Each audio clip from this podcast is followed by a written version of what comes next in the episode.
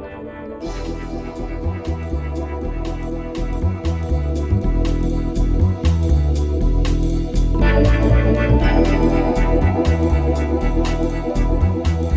hallo.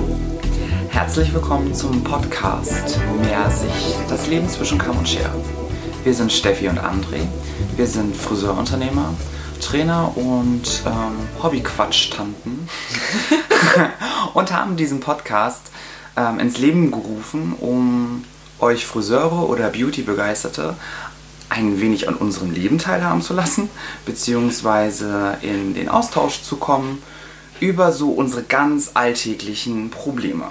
In der heutigen Episode geht es um das Wort Preisbewusstsein und was das bedeutet. Das wird ein äh, spannendes Thema werden. Wir sind ja auch in spannenden Zeiten unterwegs und endlich sind wir Friseure wieder aktiv. Wir sind jetzt knapp fünf Wochen, ne? Fünf Wochen arbeiten wir wieder. Ja. Es hat sich fantastisch angefühlt. Anna, wie war dein Mai? Also, na, ab dem 5. Nee, den 6. Den 6.5.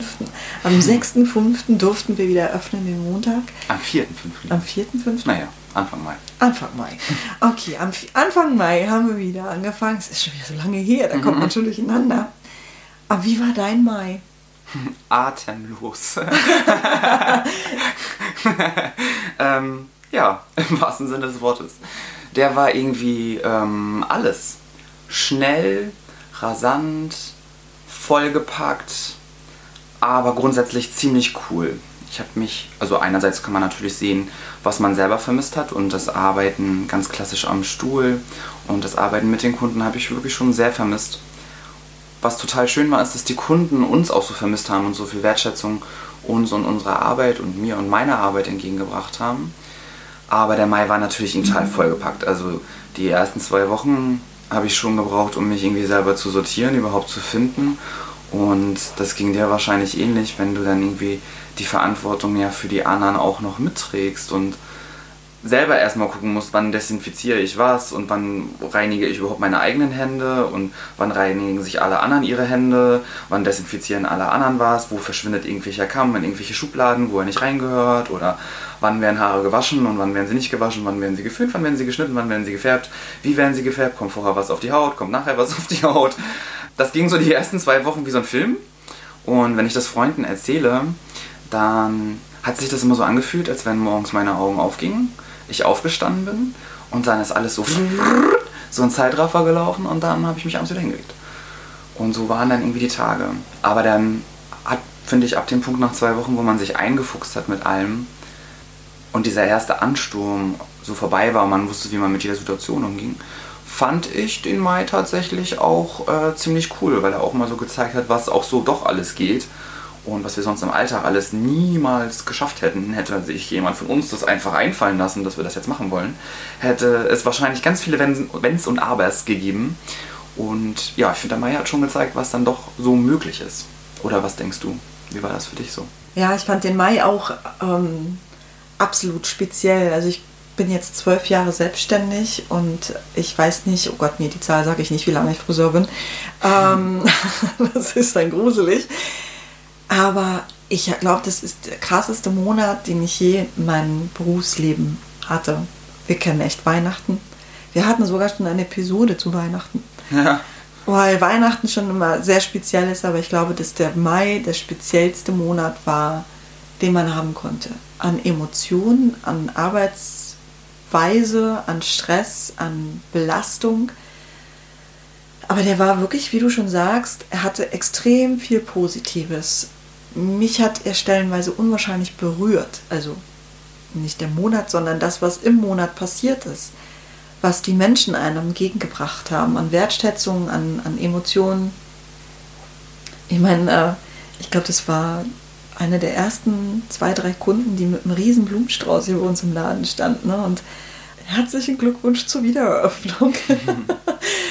das war schon so, so sehr bezeichnend. Und es sind so viele Kleinigkeiten passiert, was die Kunden einem gesagt haben, wie sie erzählt haben, wie sehr sie sich gefreut haben, wie geduldig sie waren, wie, äh, wie viel Verständnis sie auch entgegengebracht haben für unser Chaos, was dann ja auch durchaus war. Ne? Das fand ich unwahrscheinlich berührend. Mm, Auf der anderen Seite ist natürlich wirklich, hast du schon kurz angesprochen, sehr spannend, was auf einmal geht, äh, wenn dann eben zu dieser Beauflagung kommt. Und tatsächlich ist mein, einer meiner längsten Träume, was ich mir immer gewünscht habe umzusetzen, ist, dass so Kunden so ein, so ein, so ein, ja, so ein Paket bekommen. Ne? So ihre Bürsten, ihre Kämme und ihren Umhang und alles ein bisschen hübsch dargereicht. Und das ist halt wahnsinnig aufwendig, das alles zu packen, alles immer wieder zu reinigen und äh, schön zu gestalten, das alles zu stapeln, vorzubereiten. Das hätten wir nie umgesetzt gekriegt. Also ich weiß nicht, wie lange ich darüber nachdenke, wie man das machen kann. Deswegen war für mich natürlich ziemlich schnell klar, wie das stattfinden kann. Und jetzt hat es auch noch funktioniert, weil alle mussten. das war toll. und ich habe mich da so drüber gefreut, dass es jetzt auch schon so ins Blut übergegangen ist, so nach vier Wochen ist das so selbstverständlich, jetzt so zu arbeiten. Ich muss auch wirklich sagen, so die erste Woche fand ich auch ganz, ganz gruselig, weil, wie du schon sagst, nicht nur wir für uns selbst ja in diesen Rhythmus reinkommen mussten, sondern ja auch dann immer noch dieses Auge auf die anderen, dann immer wieder nachzuhaken und denkst bitte daran und denkst bitte daran und achtest du bitte darauf und jetzt musst du noch darauf achten. Und ich glaube, wir haben unsere Mitarbeiter hier ordentlich gequält und genervt und es war so ein Chaos und äh, stellenweise haben wir uns auch so angezickt. Und ähm, ja. ja, aber nach einer Woche war das irgendwie dann alles dann doch okay und schön. Und ja, ich meine, wir haben von 7 bis 21 Uhr geöffnet gehabt. Wir haben sogar auf dem Samstag Schichtsystem gehabt. Was wir auch noch nie hatten, nicht mal zu Weihnachten. Mhm. und jedem zweiten Arbeitsplatz bei uns ist natürlich von Salon zu Salon unterschiedlich, aber wir für uns konnten diese anderthalb Meter vom Arbeitsplatz aus nicht gewährleisten, arbeiten quasi mit jedem zweiten Arbeitsplatz und mussten uns entzerren, was natürlich zu diesen Öffnungszeiten geführt hat. Und wir hatten auch noch das Glück, dass wir Räumlichkeiten hatten, wo unsere Kunden die Einwirkzeit verbringen konnten damit wir dann trotzdem normal arbeiten konnten, was wahrscheinlich auch viele Friseure nicht hatten. Dadurch war es bei uns aber auch wirklich extremst wuselig, weil wir die Kunden dann immer hin und her gesetzt haben, um das irgendwie räumlich hinzukriegen und die Kunden draußen Schlange gestanden haben. Mich ärgert es so, dass ich kein Bild davon gemacht habe, wie die draußen feinfleißig mit ihren anderthalb Meter Abstand als Schlange gestanden haben, ne? weil sie alle irgendwie zu uns wollten. Das war emotional sehr bewegend.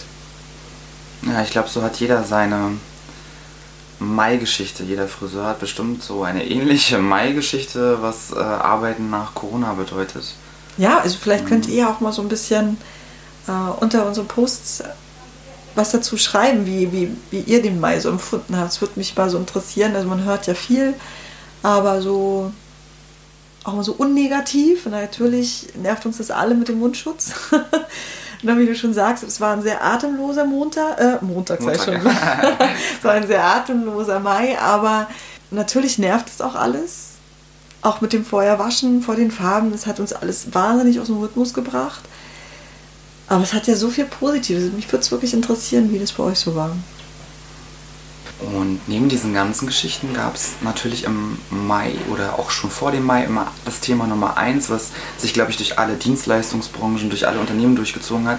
Und zwar sind das die Preisstrukturen. Und ähm, jeder und alle wollten immer wissen, werdet ihr teurer, müsst ihr die Preise anheben. Überall war man selber damit konfrontiert, dass man das Gefühl hatte, mh, hm, okay, jetzt sind Handschuhe noch teurer und Masken sind noch teurer und das ist schon ja eine krasse Nummer gewesen. Und du hast dich für den Titel Preis-Selbstbewusstsein entschieden. Was glaube ich, wenn ich mich nicht täusche, kein Wort ist, was im Duden so steht. Was mich würde interessieren und ich glaube auch unsere Zuhörer, was das bedeutet, dieses Wort Preisbewusstsein. Ähm, also Preis-Selbstbewusstsein, Entschuldigung, was das bedeutet. Und ja, ob du dazu eine Erklärung für uns hast. Ja, weil ich glaube, dass diese Zeit sich eigentlich aus zwei Aspekten zusammensetzt.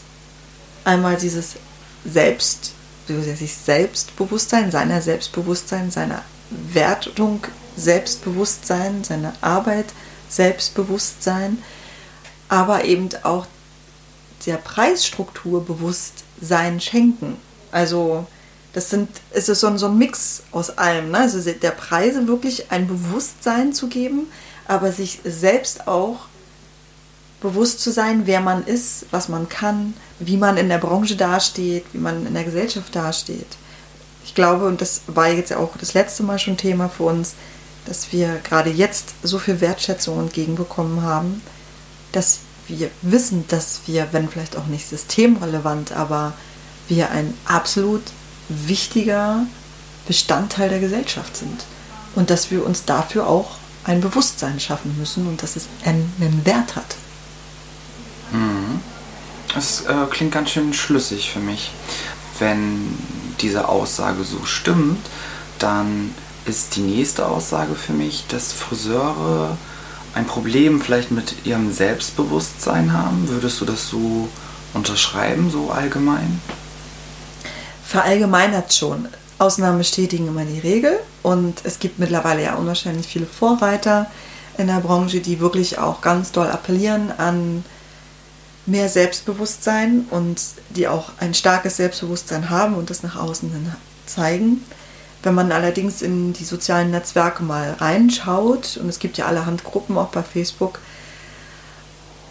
wo man genau mitbekommt daran, wie die Leute Fragen stellen, wie sie kommentieren, wie unselbstbewusst viele an sich selbst herangehen.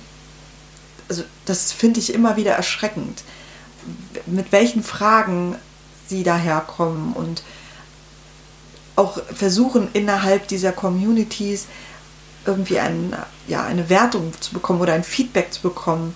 Und das finde ich so schade. Ich finde es so schade. Ich meine, wir sehen es ja auch bei uns im Team. Wir haben junge Friseure und ich glaube, wir sind ja beide schon sehr selbstbewusst und wir sind sehr stolz darauf, Friseure zu sein. Und wir zeigen ja auch immer, wie stolz wir auf unser Team sind, wie stolz wir auf unser Geschäft sind, auf das, wie wir arbeiten, wer wir sind als Team, als Unternehmen.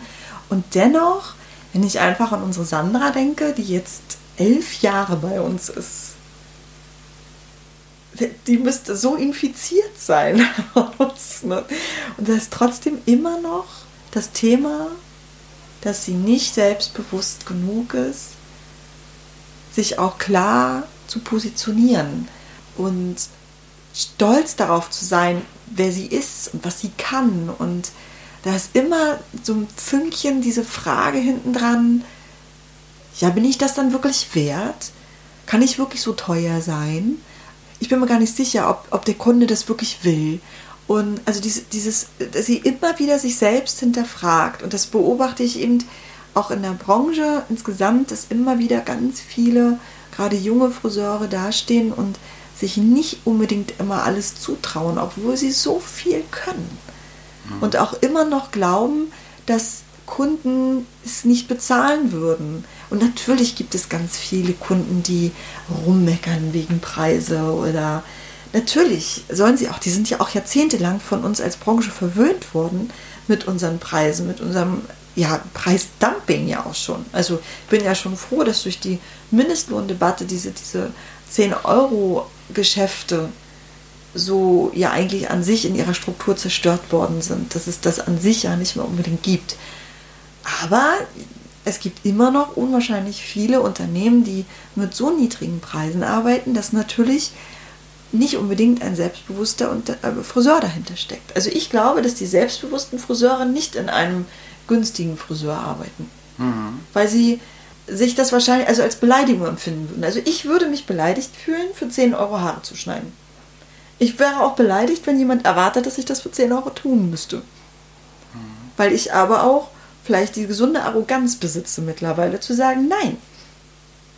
Ich habe so viele Jahre daran gearbeitet zu sein, wer ich heute bin. Ich werde mich nicht für 10 Euro hergeben. Ich will es nicht mehr, dann gehe ich lieber gar nicht arbeiten. Mhm. Also, Mhm. Und ich muss auch nicht jeden Kunden machen. Ich will auch nicht jeden Kunden machen. Ich möchte die Kunden bedienen, die mich zu wertschätzen haben, also die mich wertschätzen können, die meine Arbeit wertschätzen können. Diese Kunden möchte ich haben. Das Und kann ich ganz gut verstehen. Ich habe das zum Beispiel auch, weil dann viele Menschen ja mal sagen, man schließt mit höheren Preisen ja Kunden aus, die sich das nicht leisten können.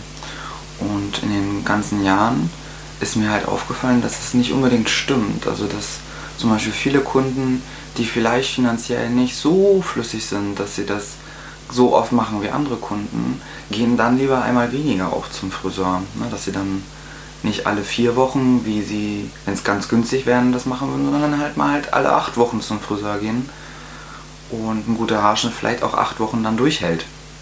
Das ist halt auch eine spannende Beobachtung und ähm, das ist natürlich ein Thema, sich seiner selbst bewusst machen und dann auch für sich selber, glaube ich, einen Preis anzunehmen, festzulegen und haben Mitarbeiter ja nicht unbedingt die Option zu sagen, mein Haarschnitt ist jetzt aber mehr als 10 Euro wert oder weniger als 10 Euro wert, aber man kann sich ja seinen Arbeitsplatz, also als Friseur mittlerweile, kann man sich ja seinen Arbeitsplatz auch aussuchen. Also ja. äh, jetzt vielleicht nicht heute, just aktuell die Bewerbung einreichen, aber so grundsätzlich ähm, ist es ja, wenn du einen Arbeitsplatz suchst als Friseur, glaube ich, ist der Bedarf recht groß auf dem Markt.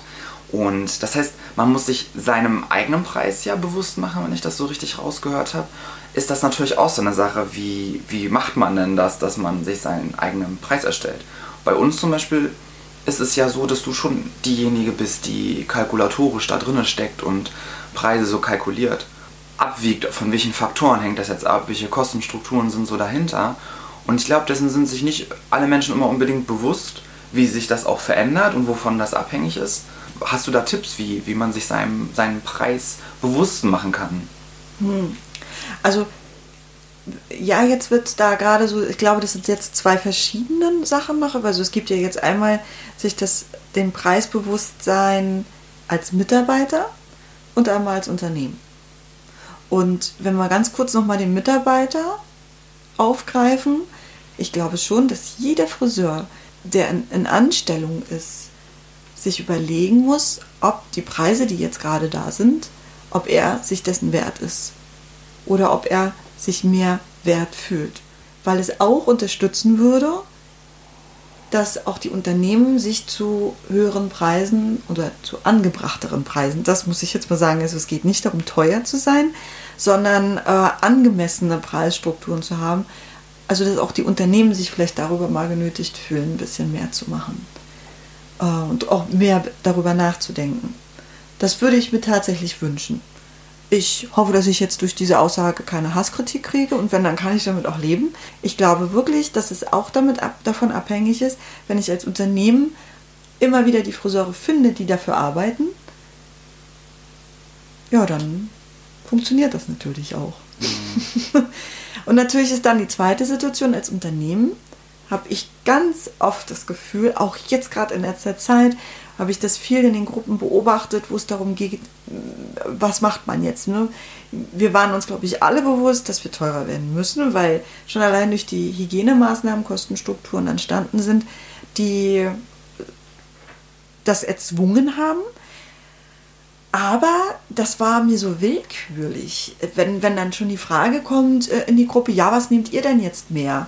Dann schreibt der eine 3 Euro, der andere 10 Euro und dann wird darüber diskutiert, ob 10 Euro zu viel ist, ob 3 Euro zu billig ist. Und dann sage ich mir, pff, die, die ganzen Faktoren, die das beeinflussen, sind in diesen Gesprächen überhaupt nicht berücksichtigt worden. Da ging es eigentlich nur darum, ob das jetzt äh, untertrieben oder übertrieben ist. Ich habe daran gemerkt, dass die meisten eigentlich ziemlich willkürlich mit den Preisen da umgegangen sind und gar nicht nur, also äh, gar nicht darüber nachgedacht haben, ob ihre Preisstruktur, die sie haben, an den heutigen Gegebenheiten angepasst werden kann. Und es geht nicht nur darum, dass wir gerade ein Übermaß an Desinfektionsmittel haben und ähm, wir Masken, Gesichtsmasken brauchen, also Atemschutzmasken brauchen, die Geld kosten, die regelmäßig gewechselt werden müssen.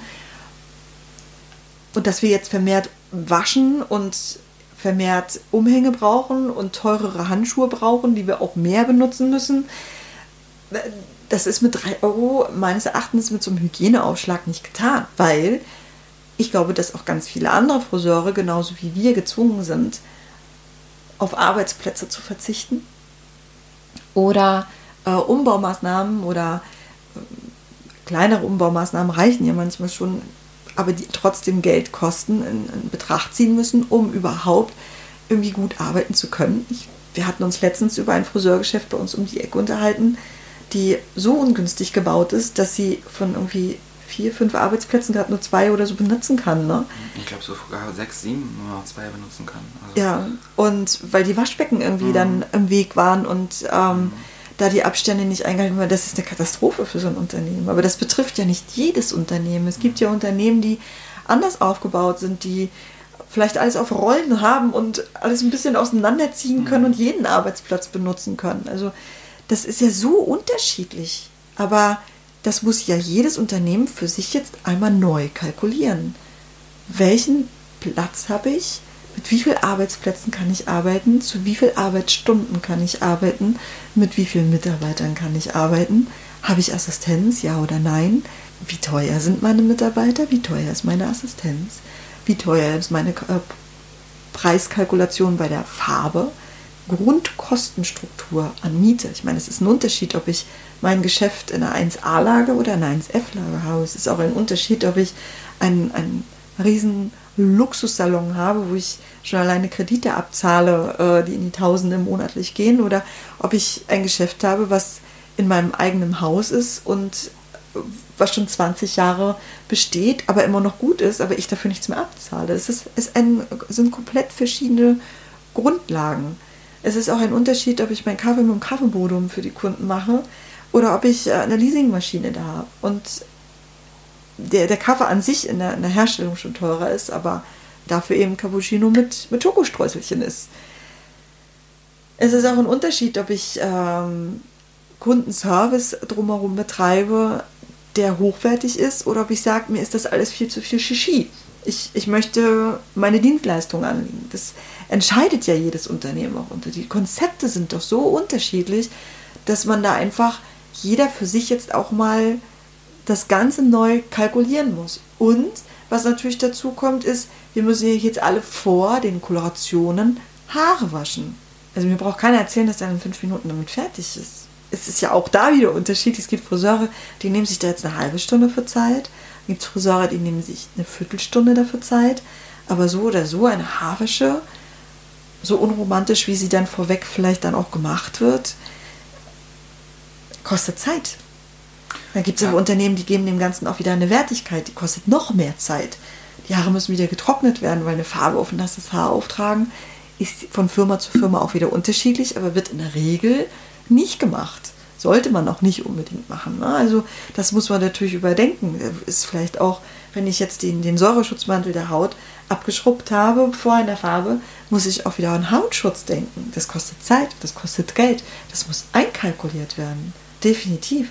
Und in meinen Augen ist es mit 3 Euro Hygieneaufschlag da auch nicht getan. Weil es ist ja jetzt nichts, worüber wir reden in, für vier Wochen. Die nächsten vier Wochen machen wir das noch so. Fakt ist, wir werden definitiv mit diesen Beauflagungen der BGW bis Ende des Jahres arbeiten und höchstwahrscheinlich bis nächstes Jahr Sommer. Wenn wir Glück haben, dürfen wir irgendwann auf unseren Mundschutz verzichten. Aber das vorher waschen wird bleiben.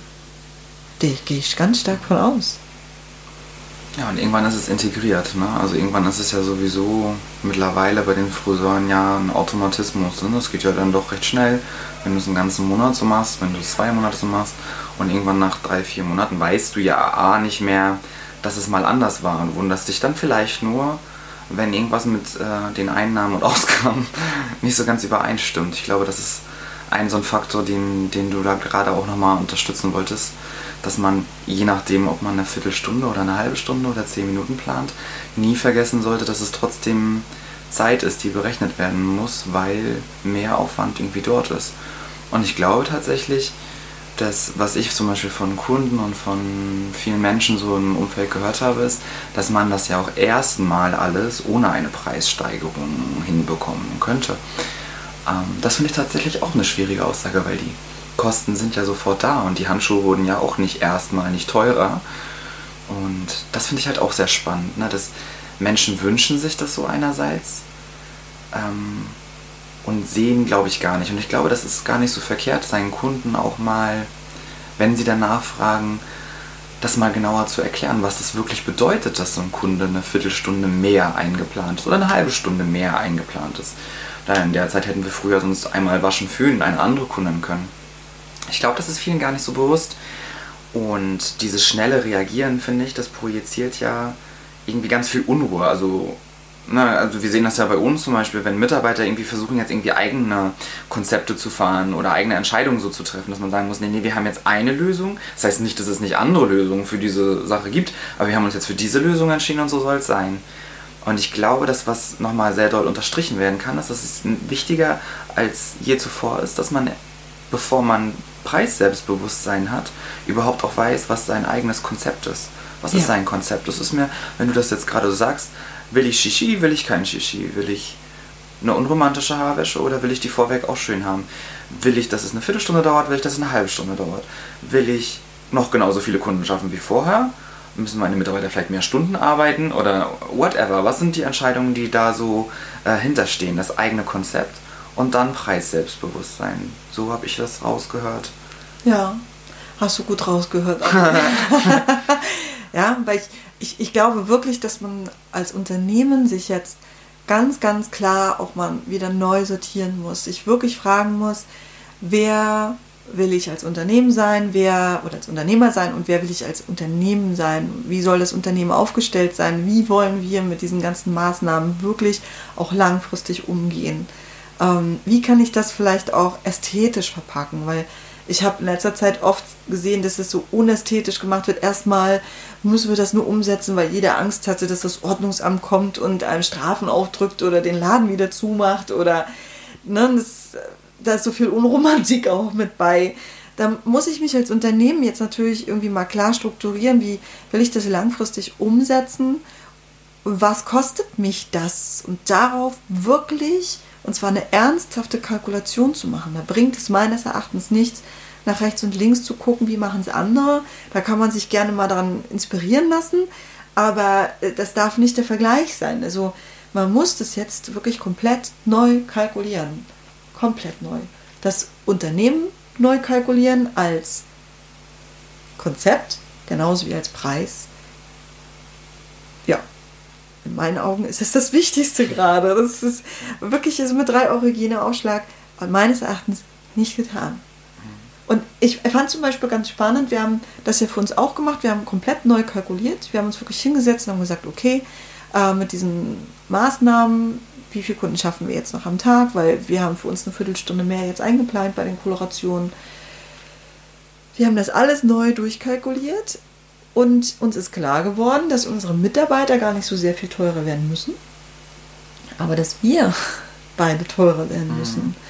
Und ähm, das war jetzt für uns auch ein Riesensprung, den wir jetzt dahin gelegt haben. Und ähm, das hat auch mich erstmal so ein bisschen, wo ich ja immer sehr, sehr bewusst damit umgehe, auch so ein bisschen überrascht, dass wir beide als, als Unternehmer jetzt auch wirklich 8 Euro für einen Haarschnitt mehr nehmen als vorher.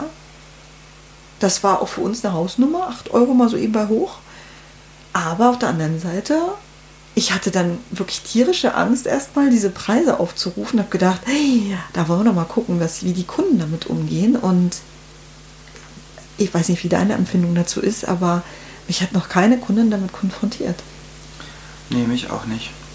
Spannend, ähm, oder? Mh. Na, ich habe das ja in den, in, den, in, den Jahren, in den Jahren ja eh. Ich hatte anfangs immer ganz doll Angst davor, aber habe dann recht schnell, habe ich in meiner Hierarchie auch als Mitarbeiter gedacht, eigentlich muss ich nicht günstiger sein. Eigentlich muss ich nicht günstiger sein. Und das mit, dem, mit Preissteigerung hat was mit dem Selbstwert bei mir tatsächlich auch gemacht. Dass ich mir meiner selbst da besser bewusst bin. Und natürlich war das jetzt eine Hausnummer. Aber meine Kunden, habe ich das Gefühl, die Kunden, die, die so lange bei mir sind, die wissen auch, was das bedeutet. Also so eine Preissteigerung, warum das ist. Und ich habe das Gefühl, dass da sehr viel Verständnis entgegenkommt. Und eher, wenn irgendwas kommentiert wird, gerade so, es ist ja gar nicht so viel mehr. Ja. Das ist tatsächlich mehr das, als sonst manchmal bei Preissteigerungen man den einen oder anderen hatte der mal, wo man weiß, naja, man kennt ja seine Kunden auch. Ach, für die ist es jetzt doof, wenn die kommt und dann muss sie diesen Preis zahlen. Das hatte ich jetzt tatsächlich nicht, weil die Leute das schon eher verstehen. Und wenn man auch eine persönliche Bindung zu seinen Kunden hat und die Menschen, mit denen man dann zusammenarbeitet und die, so wie jetzt gerade, wenn sie wieder zu einem kommen, sich so sehr freuen, dass ihnen das schwerfällt, diesen Abstand von Anfang an überhaupt zu halten, dass da sehr viel Verständnis eigentlich entgegenkommt. Hm. Das fand ich sehr spannend, mhm. muss ich sagen. Also hat mir aber auch nochmal gezeigt, dass ähm, in dieser Kalkulationsphase auch, dass es unwahrscheinlich wichtig ist, sich das wirklich gesamtheitlich anzuschauen und das alles neu durchzukalkulieren, weil ähm, wir ja gemerkt haben, dass wir dann sehr unterschiedlich die Preise angepasst haben. Also gar nicht im ganzen Unternehmen einfach mal pro forma irgendwo was mhm. draufgeschlagen haben, sondern sehr unterschiedlich das angepasst haben und den neuen Gegebenheiten einfach neu sortiert haben. Und das fand ich für mich nochmal auch eine, eine wahnsinnige Erkenntnis, wie wichtig das ist, das für sein eigenes Unternehmen zu machen. Mhm. Und ich glaube, in, in dem Punkt ist natürlich, wenn man jetzt sieht, wie viele Unternehmen gerade schwächeln, und ich glaube, dass wir uns im Herbst auf Massensterben einen stellen dürfen. Ich, also ich rede jetzt gar nicht von der Friseurbranche, sondern allgemein von Unternehmen in Deutschland, die einfach vorher auch nicht gut aufgestellt waren und vielleicht auch keine Rücklagen hatten oder schwierig kalkuliert haben. Die kommen jetzt alle ins Schwanken, wenn sie die schon eingegangen sind, dann gehen sie jetzt ein und oder werden zumindest doll zu tun haben, diese Zeit zu bestehen was uns ja eben auch zeigt, wie wichtig das ist, sich als Unternehmen, als Friseur so klar zu positionieren und sich seinem Preis Selbstbewusstsein bewusst zu sein, da wirklich stark und, und sicher anzugehen und damit, damit wir irgendwie eine Chance haben, diese, diese Zeit mit einem Lächeln äh, auch hinter uns zu lassen und da stark rauszugehen. Ich meine, Krisen sind immer Zeiten für Chancen. Und das ist jetzt unsere Chance als Unternehmen, als Branche, als Friseure, so stark dabei rauszugehen. Wirklich, ich meine, mein Ziel ist ja immer, dass wir irgendwann nicht mehr darüber nachdenken, dass wir zu wenig verdienen als Friseure. Und das ist doch jetzt gerade die Chance, uns so klar zu positionieren, zu sagen, ihr habt uns wunderbar vermisst, dann zeigt uns mal wie sehr. Und das hat auch was mit Bezahlung zu tun. Und ich kann die Kunden verstehen, wenn sie sagen, oh, das, jetzt wird es aber überall teurer. Und äh, warum eigentlich? Und es ist doch, warum muss man denn jetzt alles teurer machen? Ja, natürlich. Also als Endverbraucher, wenn ich auf einmal überall mehr bezahle, habe ich natürlich weniger mein Portemonnaie. Und es gibt gerade unwahrscheinlich viele in Deutschland, in Deutschland, die entweder arbeitslos werden oder in Kurzarbeit sind, die das natürlich doppelt und dreifach merken. Ne? Also sie haben jetzt alle weniger Geld, in der Tasche und sollen jetzt aber noch überall mehr bezahlen. Das tut weh, keine Frage. Aber das ist, Geld hat dann für die meisten Menschen dann doch wieder so wenig Struktur, dass sie kurzfristig sich vielleicht davon gestört fühlen, aber langfristig ist es wieder normal. Ja. Man passt sich da an. Also es gibt natürlich immer welche, die noch wissen, wie das Brot vor zehn Jahren gekostet hat ich bin ja vor Ewigkeiten mal Raucher gewesen. Dank meiner Tochter habe ich das hinter mir gelassen. Und ich weiß, dass ich, als ich noch geraucht habe, immer gesagt habe, also wenn die Schachtel so und so viel kostet, dann höre ich auf zu rauchen. Also das war nie der Grund für mich aufzuhören. Ne? Gestern habe ich mit meiner Freundin da zusammengesessen und gucke mir ihre Zigarettenschachtel an. Und dann stand da wirklich drauf, dass sie für diese 20 Zigaretten 7 Euro bezahlt da war ich platt drauf. Ich gedacht, Wahnsinn, weil ich glaube, vor zehn Jahren hätte niemand freiwillig 7 Euro für 20 Zigaretten bezahlt. Von den ganzen Rauchern hätten sie alle gesagt, das ist viel zu viel und dann höre ich auf. Und es ist aber so schleichend auch gewesen und es ist so normal mittlerweile, dass sie bereitwillig weiterhin dieses Geld bezahlen für Zigaretten. Ich glaube, das ist ein gutes Beispiel. Mhm. Wenn man natürlich einen Riesensprung macht, tut es erstmal weh, aber deswegen hört keiner auf zu rauchen. Auch wenn sie es alle erzählen. Sie tun sowieso nicht.